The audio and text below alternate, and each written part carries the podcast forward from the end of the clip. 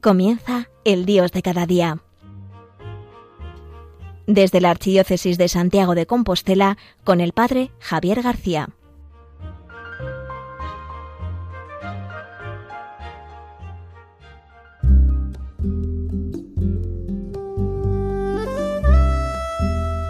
Buenos días a todos los oyentes de Radio María en esta mañana, martes 14 de septiembre. De nuevo nos volvemos a reunir, aunque sea a través de las ondas.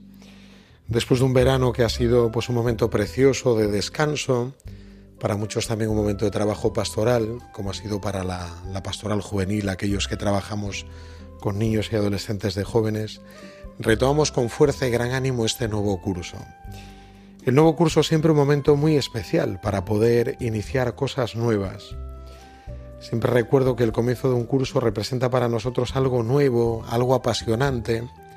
Recuerdo especialmente con mucho cariño el tiempo de la escuela, del colegio, en el cual ya semanas previas preparábamos con mucho cariño todos los libros, las libretas, la mochila, hablábamos también de los nuevos compañeros, Intentamos entablar algún tipo de contacto con aquellos que habían sido compañeros el curso pasado para saber si seguían en el cole, si no, si vendrían compañeros nuevos. Este momento del año me recuerda especialmente un momento de mucha ilusión, que sin embargo con el paso de los años yo creo que hemos perdido esta ilusión. Aquella ilusión que acompañaba este comienzo de curso ahora ya no la tenemos, porque año tras año parece que comienza todo de nuevo para hacer lo mismo que el, que el año anterior. Sin embargo, sabemos que Jesús tiene la capacidad de hacer todas las cosas nuevas. Todo lo que Él hace es algo nuevo. Por eso estamos llamados a recuperar la ilusión y a vivirlo todo de una manera muy esperanzada. Hay una palabra muy de moda, esta palabra es el optimismo, la gente habla de que debemos vivir con optimismo, afrontar la vida con optimismo, ver el vaso medio lleno, eh, afrontar también los problemas y cosas a superar con optimismo como oportunidades de crecimiento. Sin embargo, para un cristiano, el optimismo no es lo que debe llenar nuestra vida, sino que debe llenar nuestra vida la esperanza, la esperanza de algo grande, la esperanza que nos trae Jesucristo. Hay un autor que tiene una cita, me gusta mucho, Havel, él dice, el optimismo y la esperanza no son lo mismo. El optimismo es la creencia de que las cosas van a ir mejor. La esperanza es la profunda convicción de que las cosas, vayan como vayan, siempre tienen sentido. Esta es la clave. La esperanza lo que nos dice es que las cosas vayan como vayan, siempre tienen sentido. ¿Y por qué las cosas tienen sentido? Pues para un cristiano la clave del sentido nos lo da la fiesta de hoy y la fiesta de mañana que celebraremos, que son fiestas vinculadas a la Santa Cruz, ambas. Hoy celebramos la exaltación de la Santa Cruz y mañana celebraremos Nuestra Señora de los, de los Dolores, esto es la Virgen acompañando a Jesús a los pies de la cruz. ¿Qué es lo que esconde este misterio? ¿De qué nos habla este misterio para ser tan luminoso? ¿Qué es lo que tiene la cruz? ¿Qué es lo que tiene la cruz que, como dice Pablo, es necedad para los, para los gentiles porque no la entendían? Para un gentil entender que Jesús había muerto en la cruz, que todo un Dios había muerto en la cruz, era una necedad pues ellos creían que los dioses eran seres superiores, es más, eran seres arbitrarios con los humanos, que trataban con desprecio, que trataban de una forma bestial, de una forma mala, ¿no? Un dios de esos, Zeus o alguno de ellos, se fijaban en alguna mujer, bajaban forma de lluvia dorada, la dejaban embarazada, entonces de alguna manera utilizaban a los humanos, a los hombres. Y para ellos pensar en estos dioses a los que tenían que tener a su favor, que tenían que ganar su favor mediante ofrendas, mediante visitas a sus santuarios, ellos que creían en estos dioses que eran arbitrarios con ellos, pensar en un Dios que por amor había muerto en la cruz, había hecho hombre y había entregado su sangre, para ellos era inconcebible. Por eso decían que era una necedad. La cruz era una necedad, era un escándalo. Y para los judíos nos dice San Pablo que la cruz era una maldición, porque lo dice la escritura, maldito el que cuelga de un madero. Y hasta tal punto Jesús se había hecho maldición por nosotros. Qué palabra tan fuerte, el pensar que Jesús se haya hecho maldito por amor a nosotros. Es tremendo pensar esto. Pues eso es la cruz. La cruz es maldición para los judíos, la cruz es necedad para los griegos, pero para nosotros, los cristianos, los seguidores de Jesús, la cruz es fuente de salvación y fuente de sentido. ¿Qué misterio tan luminoso esconde la cruz para dar sentido a toda nuestra vida? Pues yo te invito hoy al comienzo de este nuevo curso a descubrir su sentido en esta fiesta, en el día de hoy, la exaltación de la Santa Cruz, y en la fiesta de mañana, en la cual honramos a María al pie de la cruz. ¿Qué misterio se esconde aquí que da sentido a todo lo que vivimos? ¿Qué misterio se esconde? ¿Qué misterio se esconde que luego nos conduce a la resurrección? Vamos a escuchar ahora esta canción de Jesús Cabello tan bella, en la que nos habla de esta vida de resucitados, en este resucitar y vivir como resucitados.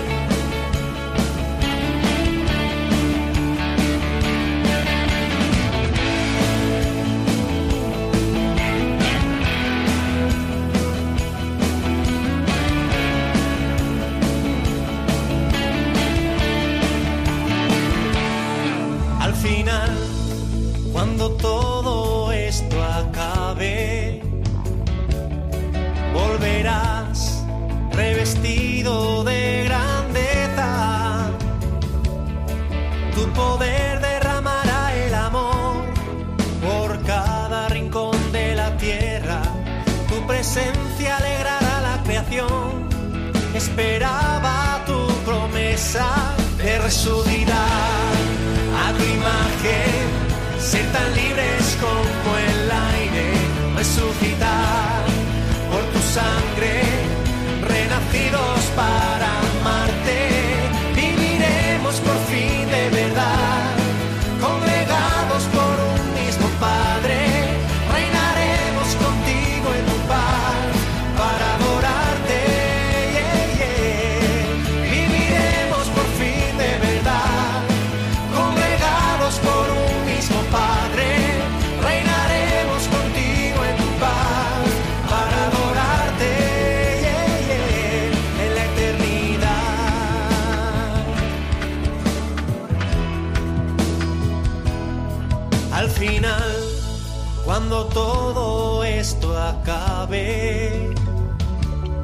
resonará la verdad en tus palabras. Hasta el cielo temblará de emoción con la luz de tu mirada. Las semillas que murieron al sol tendrán vida renovada y resurgirán a tu imagen,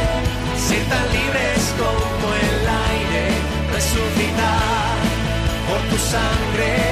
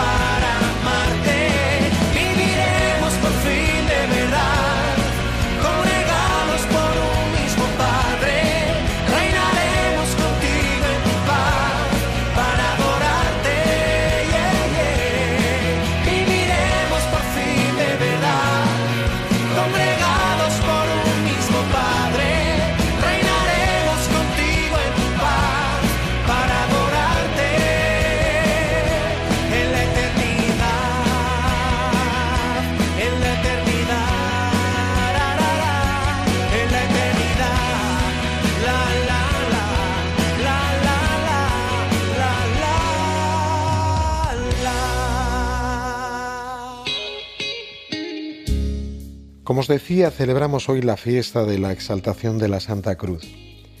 Y la cruz, este misterio de amor, nos va a ayudar a entender toda nuestra vida, a interpretar también este nuevo comienzo de curso, cómo vivirlo, vivirlo desde Jesús, recomenzar desde Jesús. Hay una pregunta de fondo, ¿por qué celebramos esta fiesta? ¿Por qué la Santa Cruz en septiembre, cuando en realidad normalmente la cruz la honramos pues durante la Semana Santa, durante ese tiempo de misterio pascual, el tiempo de cuaresma también, el tiempo de preparación? Vamos un poco a la historia y al origen. Esta fiesta se celebra porque en el año 335, es decir, dos décadas después, 20 años después del Edicto de Milán, en el cual se le permite a la Iglesia vivir con cierta libertad sin ser perseguida, en el año 335 se dedica a la Basílica del Martirio. El emperador Constantino, que en aquel momento gobernaba el imperio, había encargado su construcción junto al monte Gólgota en Jerusalén, lugar donde Cristo estuvo en el sepulcro. Cuenta la tradición que Constantino había recuperado la cruz, la misma cruz de Jesús, y quiso llevarla él mismo a hombros por las calles, pero sus atuendos no se lo permitieron, ya que sintió que no tenía fuerzas. Sus atuendos eran los atuendos propios de un emperador, llenos de lujo, llenos de riqueza, contado que aquel oro, aquellas coronas, aquellas joyas, todo esto le impidió llevar la cruz. Comprendiendo que iba muy suntuoso con esos ropajes, se despojó de sus ropas lujosas y se vistió con un pobre sayal. Fue capaz de llevar la cruz, de conducirla hasta la misma basílica. El árbol de la cruz es ese lugar donde Cristo borra el protocolo que nos condenaba y nos devuelve la gracia salvadora que Adán nos arrebató con su desobediencia a Dios en el paraíso. Por eso para comprender la cruz necesitamos vestir estos pobres ropajes.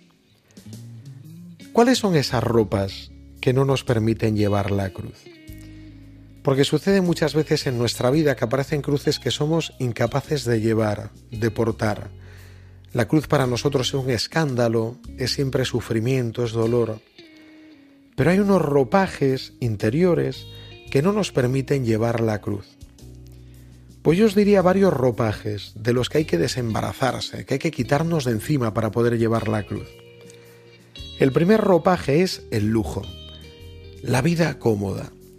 Vivimos en una sociedad del bienestar donde nos encanta llevar una vida cómoda, una vida de lujo, una vida también donde tengamos bienestar, que abramos un grifo y haya agua, agua caliente, que tengamos en casa muchas comodidades, que no pasemos frío, que en verano no pasemos calor.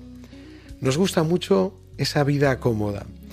Si entráis en las redes sociales, veis que normalmente están llenas de fotos de unas vidas cómodas, lujosas. A todo el mundo le gusta subir fotos donde está tomando pues un gin tonic en una playa, en un atardecer, en un lugar bonito. A la gente le gusta compartir esa vida de lujo. Y si no es de un lujo extremo, como puede ser el de personas, bueno, muy ricas, personas famosas, de mucho éxito, por lo menos sí, una vida ciertamente lujosa, ¿no? Con sus vacaciones, sus cosas preciosas.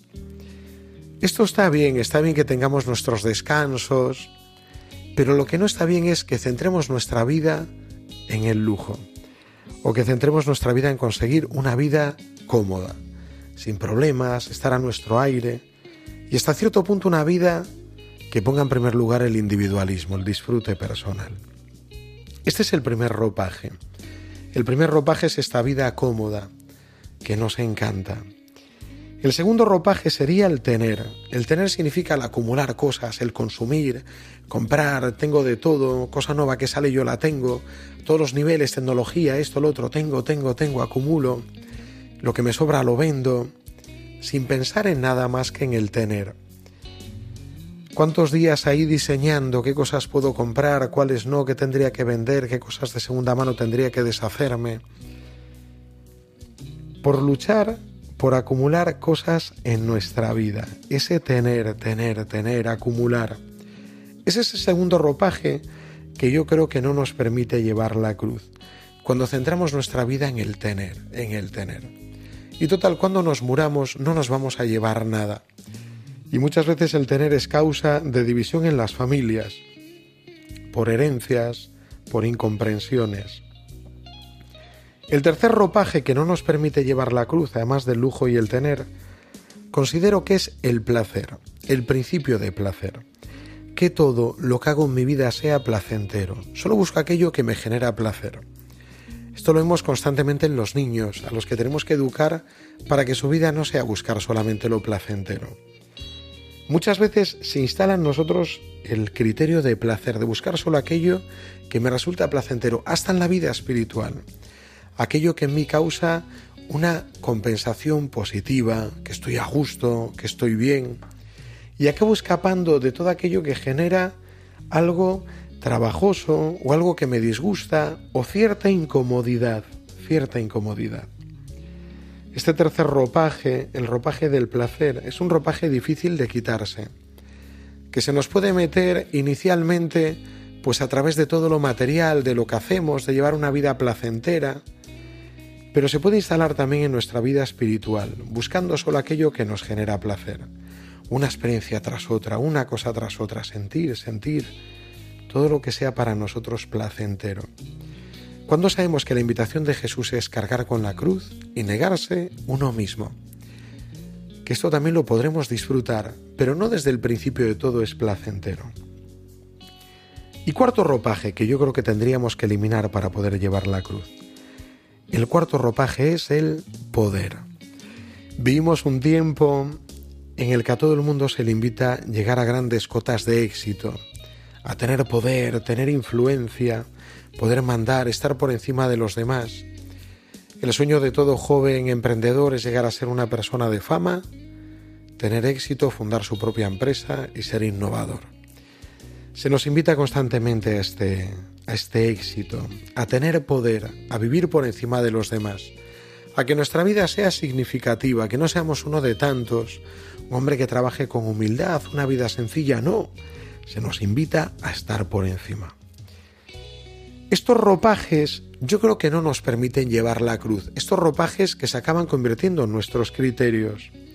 El ropaje del lujo, de una vida cómoda, el ropaje del tener, del acumular. El ropaje del placer, buscar en mi vida solo aquello que me causa placer, que me resulta placentero, y finalmente el ropaje del poder, que persigue el éxito a toda costa.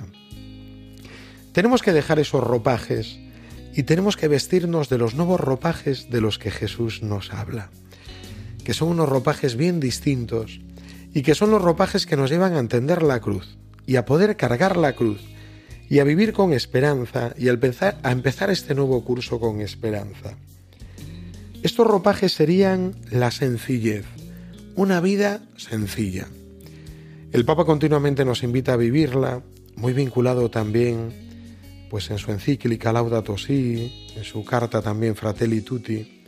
Esta vida sencilla en sintonía pues con la sencillez de cuidar los recursos también de la tierra, de llevar una vida sencilla, que no sea aparatosa, que no sea la de consumir, consumir, consumir, sino una vida pues muy sencilla, una vida de aquel que no persigue solo el bienestar, una vida cómoda, lujosa, sino que vive con sencillez, ¿eh? sin grandes lujos, y que enseña también y transmite esta sencillez a los demás.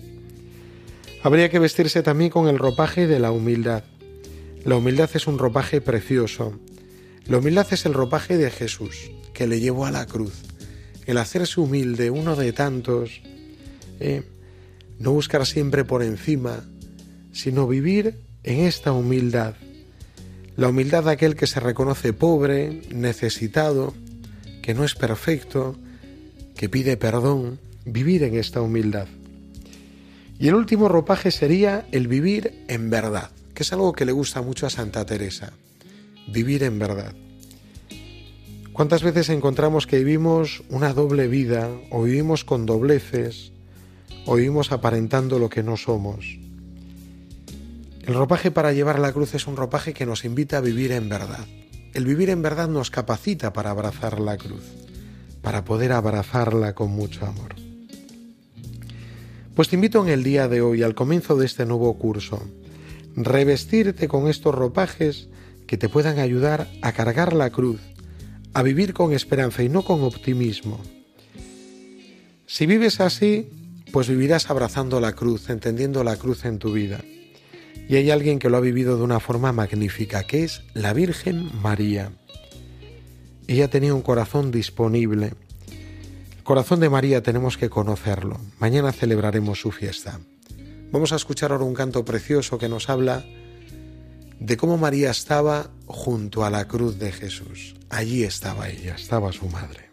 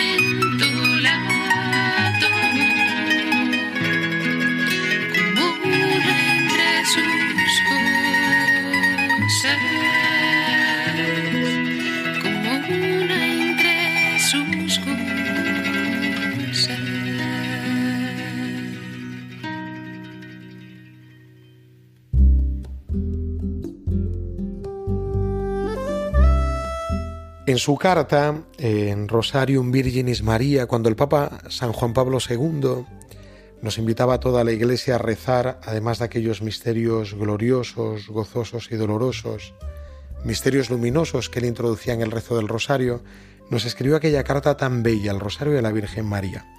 En esta carta nos invitaba a entrar en la escuela de María. Y es lo que vamos a pedir en el día de hoy, entrar en su escuela para aprender a abrazar la cruz y a vivir la cruz en este comienzo de curso. La cruz es algo luminoso, tenemos que vivirlo como lo vivió la Virgen María. Así que sin más, querido oyente, me despido.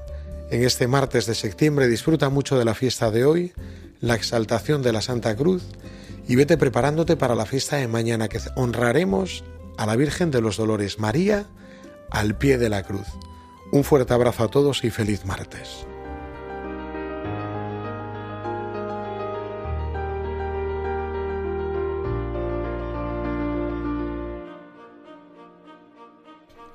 Han escuchado El Dios de cada día desde la Archidiócesis de Santiago de Compostela con el Padre Javier García.